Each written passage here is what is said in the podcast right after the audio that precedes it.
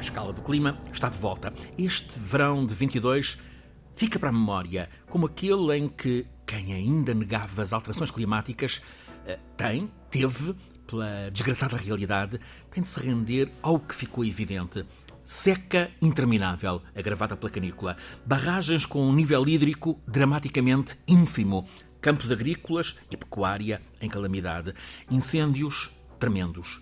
Neste verão, repito que desgraçadamente, as projeções de tantos anos que ativavam o alerta ficaram para trás, a realidade sobrepôs-se ao que estava nas previsões. Talvez, professor Filipe Duarte Santos, ainda mais dramática do que as projeções é a realidade, esta realidade das eh, alterações climáticas que nos obriga a mudar o estilo de vida. Sim, eh, eu diria que aquilo que se passou este ano em várias regiões do mundo uh, não fazia parte, digamos, de uma forma clara das, uh, das previsões. Superou é? as previsões. É Superou, pior do que estava previsto. Era pior do que aquilo que se pensava que ia acontecer. Um, e isso tem a ver com a capacidade que existe de fazer cenários climáticos Uh, e que essa capacidade tem as suas, uh, enfim, não, não, é, não é absoluta, tem, há deficiências, há incertezas, e, e, e, penso que aí assim há que melhorar, sobretudo no que respeita a fazer a previsão dos extremos, é? dos extremos. Quer dizer, nós conseguimos... Os cientistas foram prudentes nas previsões. Foram prudentes nas previsões e está a ver numa distribuição de probabilidade uh, nós temos aquelas coisas que são muito prováveis, que estão digamos, no centro da distribuição. A distribuição de probabilidade tem assim a forma de um sino, não é? A distribuição de Gauss. E, mas depois aquela parte que é das, dos exemplos extremos, não é? Uhum. Da cauda dessas uhum. distribuições. Talvez não aconteça. Não? É, isso aí é muito mais difícil de, claro. de prever com as metodologias uh, que se têm uh, utilizado para fazer os cenários climáticos. Filipe Duarte Santos, professor catedrático da Faculdade de Ciências da Universidade de Lisboa, conduz-nos todas as semanas neste programa a escala do clima. Este é o episódio 45, eh, com o qual entramos na segunda temporada.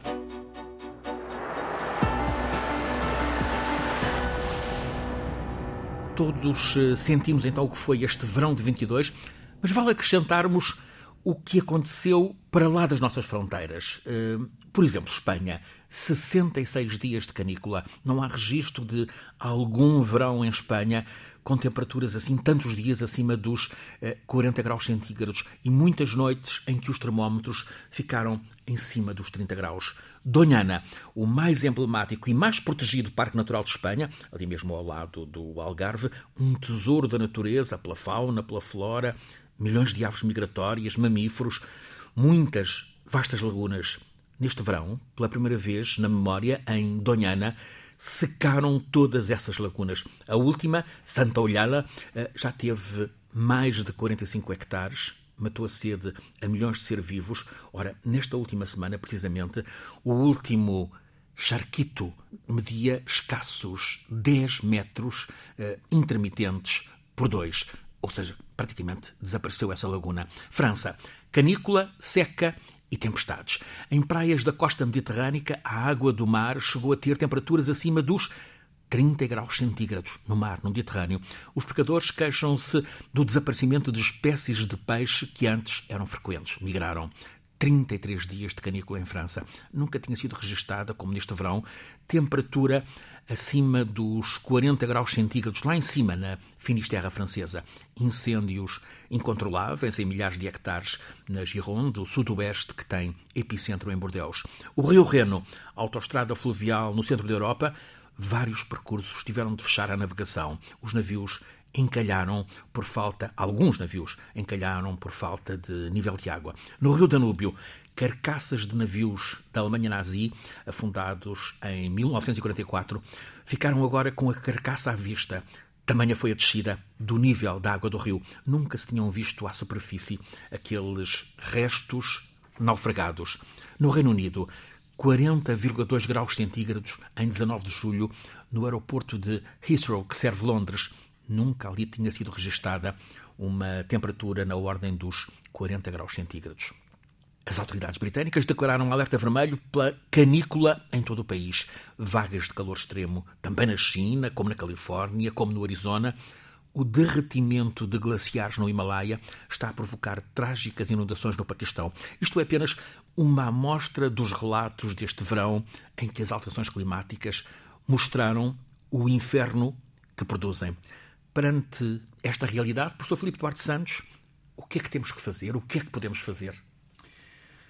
Bom, hum, digamos que tudo isto era de certo modo anunciado. Uh, eu diria que talvez uh, não com esta forma o, extrema, o que se passou tão depressa, desta forma extrema e tão rápida, digamos assim, não tivesse sido tão precisamente Uh, previsto. Para mas, mais tudo ao mesmo tempo. Mas são, são coisas que, que, que sabia que, que, iam acontecer, mais tarde ou mais cedo, uh, e a solução passa, uh, efetivamente, por uh, mudarmos de paradigma energético, um, travarmos a, desflorestação, também é fundamental.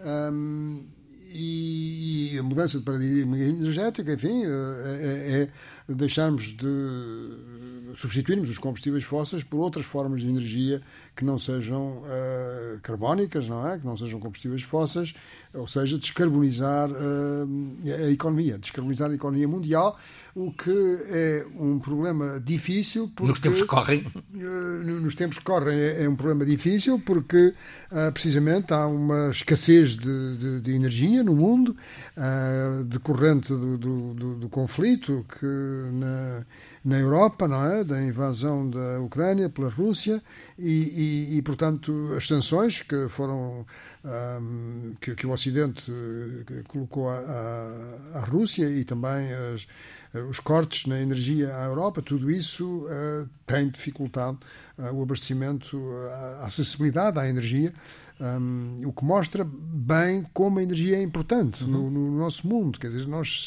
sem energia o mundo não funciona. Quer dizer, esta nossa civilização uh, funciona na base de um consumo intensivo de energia por cada um de nós. Evidentemente, alguns, uh, em, em, alguns países, e, e uh, consomem, as pessoas consomem mais energia per capita do que noutros países, mas, mas a energia é a base, de facto, do, enfim, de, de, desta civilização que nós temos. Mas é preciso continuar a avançar na, na, na, exploração de novas formas, novas origens de energia. Novas origens de energia e, a solar, um, e as, as energias renováveis, não é? As energias renováveis, mas também é preciso ter presente que uh, temos que ter aquilo que se designa por uma potência firme, ou seja, uma potência que não seja intermitente e, e, e, isso uh, consegue-se no futuro, muito provavelmente, com o hidrogênio verde, não é? que é uma forma, no fundo, de armazenar, entre aspas, energia, um, fazendo.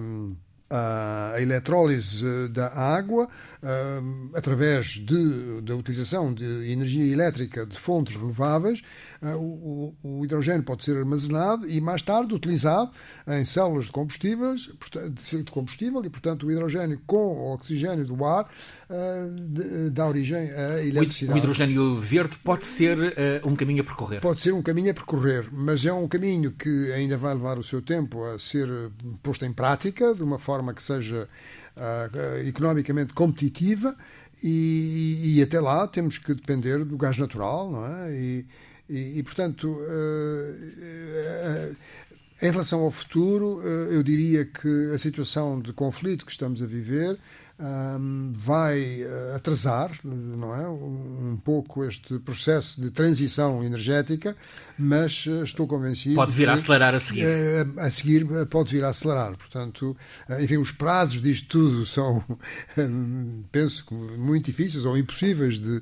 de fazer previsões sobre eles, mas penso que será um pouco assim que irá acontecer. Estamos confrontados com tantos problemas. Um deles, o da falta de água. É desolador uh, uh, ver a barragem da Bravura no Parlamento Algarvio quase a seco. É uma dor ver uh, como o gado em tantos lugares do Alentejo, traz os montes, nas beiras, está aflito com sede e até falta de alimento. Tanta terra por todo o país está a seco, cresce a inquietação sobre o cultivo já para o ano que vem. Professor Filipe Duarte Santos, como é que devemos lidar com esta, com esta seca? Bom, a seca, eh, de facto, eh, penso que é importante dizer que a seca não vai eh, acabar uhum. nos próximos meses. O que é que eu quero dizer com isto? Quero dizer que, mesmo que chovesse abundantemente a partir de novembro, porque o mês de setembro e outubro tudo indica que não vão ser muitos chuvosos, muitos chuvosos não é? Luvisidade baixa. Mas mesmo que chovesse muito, isso não terminaria a situação em que estamos, porque Uh, temos uh, os rios praticamente, enfim, com caudais muito baixos, as barragens, a maior parte delas, com algumas exceções, felizmente, mas com níveis também muito baixos, e os aquíferos também sobreexplorados, muitos, alguns deles, outros não, mas enfim, alguns deles. Portanto, repor a situação anterior a esta a esta seca é, é, é uma coisa que vai levar uh, bastante tempo, não é? Uh, que é? Que é imprevisível dizermos, não é? Portanto, uh, isto significa que vamos ter que olhar para a água como um bem cada vez mais precioso uhum.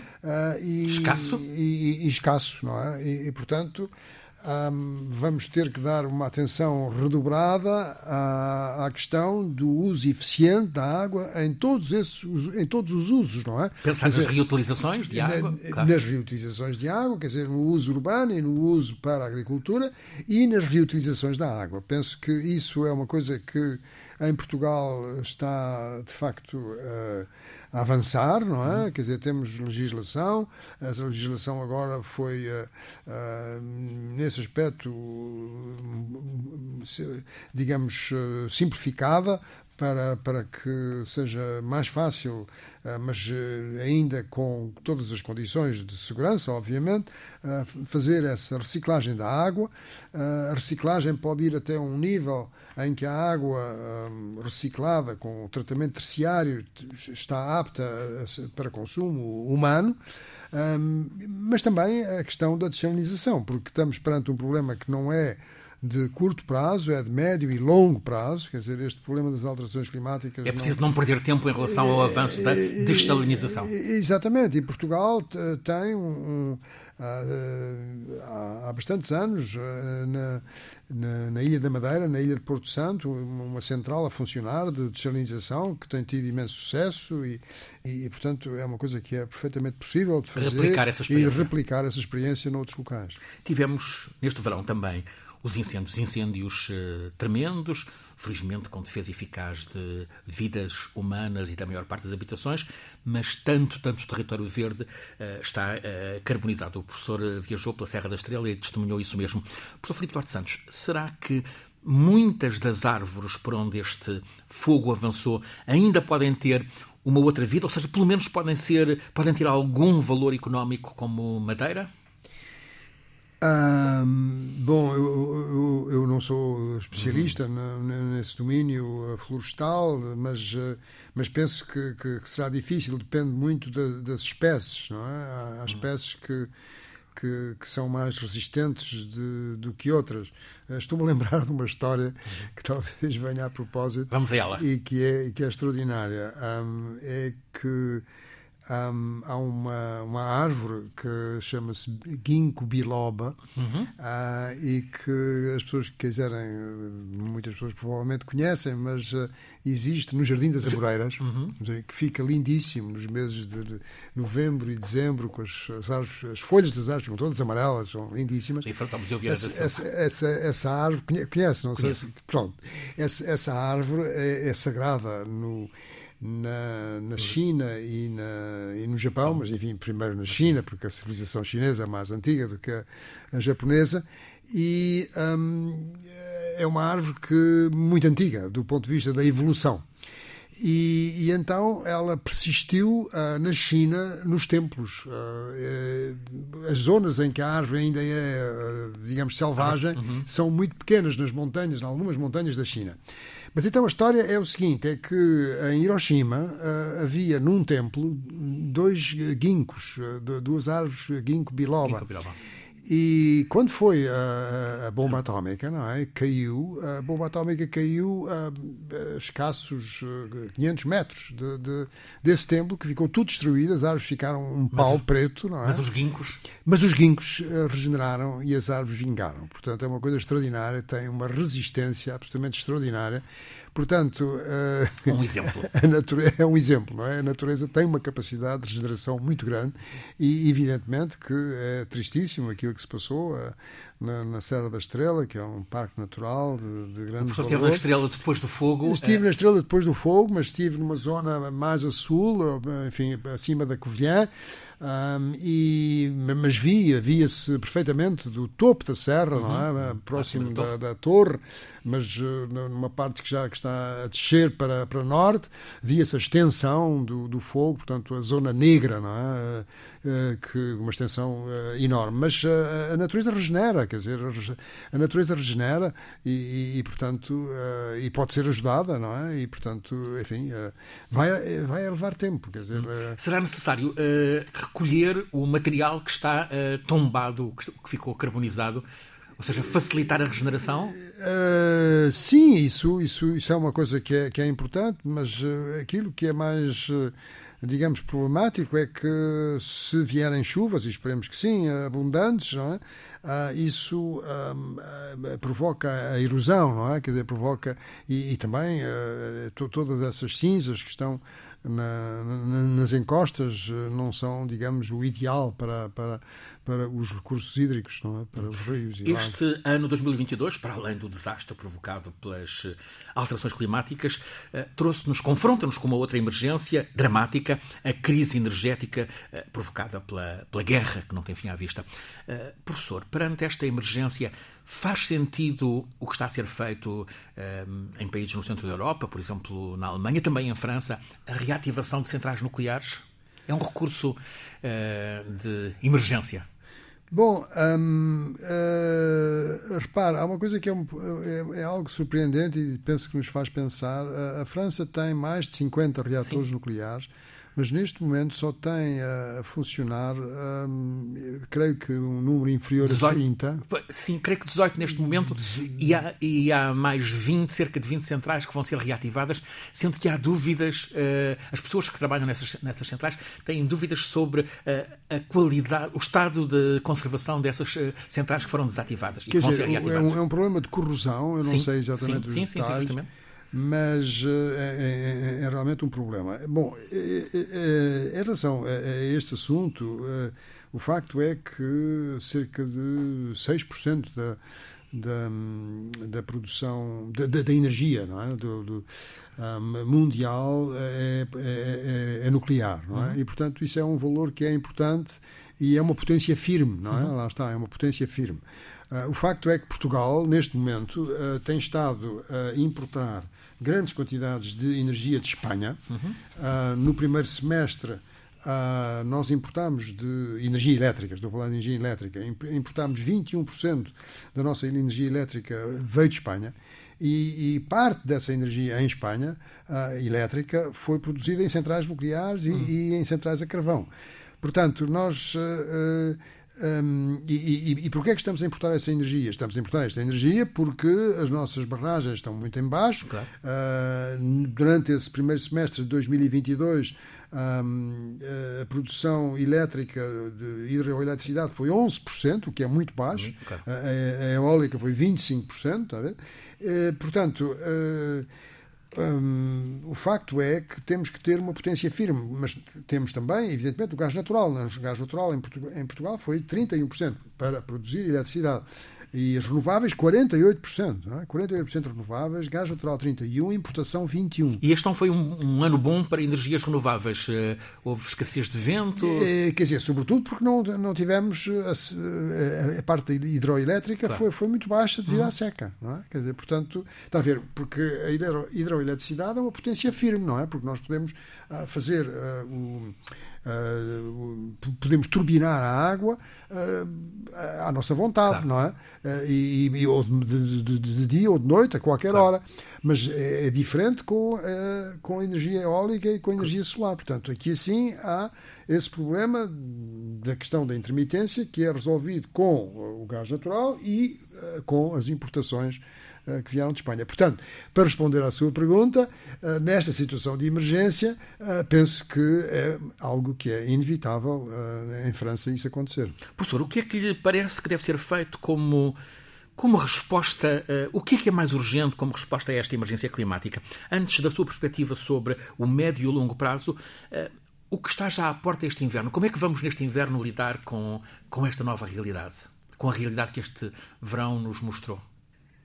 Ah, bom, consciencializar as pessoas, uh, as pessoas de facto, Não há razão para haver negacionistas a partir de agora, já não. Não, mas eh, estão, estão, estão ativos, como uhum. sempre. Não? É, é, ainda há, digamos, uh, já não sei há quantas semanas, mas há poucas semanas eu recebi um abaixo sinal de milhares de, de, de, de enfim, cientistas digamos, um, por países, não é? Uh, com uma declaração de que não estamos numa emergência climática. Apesar desta evidência. Apesar desta evidência, de que o dióxido de carbono é, é, é muito bom e, de facto, enfim, é, é, natural. A nossa atmosfera tem uma função importantíssima que é a de fornecer o, o, o, carbono, não é? Para a fotossíntese, não é? Se nós não tivéssemos CO2 na atmosfera, não havia fotossíntese, não havia plantas. Portanto, a salientar esse aspecto, a salientar que é preciso ter em, em, atenção todas as questões económicas, não é? E, portanto, que os problemas que uma transição energética provoca, e depois com as assinaturas por país. E, e, e Portugal lá estava, com, com, creio que, seis, seis assinaturas, não é? Enfim, eh, com os nomes, etc., e as funções que essas pessoas desempenham. Portanto, isso, isso está ativo e, e, continua. Quer dizer, o, é, é, é preciso termos presente que eh, o que é que pode-se dizer que é quase que uma coisa como é que eu ia dizer, como é que eu dizer? É que não se leva a sério, não é? Claro. Uh, uh, podemos, podemos ter essa atitude, mas, mas quer dizer, há muitas pessoas que continuam com essa, uh, com essa perspectiva. Para além do combate às alterações climáticas, importa saber viver com elas. É, isso é a adaptação. adaptação. Isso é a adaptação. E a adaptação é cada vez mais importante, não é? é portanto, é, sobretudo em relação à água, em relação também às zonas costeiras, em relação aos incêndios florestais, que é um problema que de facto não, não está resolvido em Portugal. Há,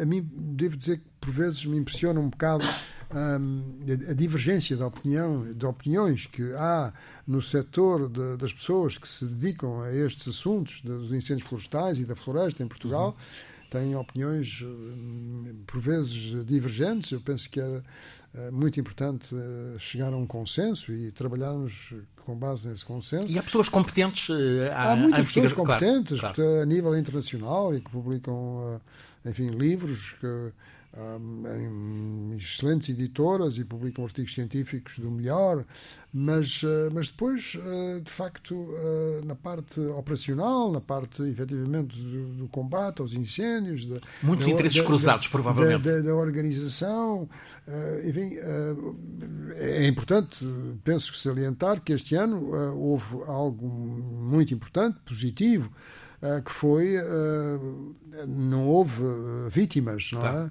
humanas e, e, as perdas em termos de, de, de, de, casas não é? ou de instalações foi, muito reduzida foi muito reduzida mas por outro lado em termos de área ardida uhum. enfim isso biodiversidade foi, claro e, e, e, portanto todas as perdas digamos... E, e com é, consequências certamente terríveis para o gado, para a pecuária, é preciso encontrar alternativas. E, exatamente. Olha, quando estava na Serra da Estrela, havia várias pessoas a dizer que algumas pessoas estavam a começar a, a importar eh, leite não é, uhum. de Espanha para fazer o queijo da Serra, não é? Portanto, está a ver, com, com dificuldades nas pastagens de, devido a esta situação que, que se viveu na Serra da Estrela. Precisamente como podemos, devemos lidar com esta realidade das alterações climáticas, o tema nesta uh, edição e em próximas edições da Escala do Clima.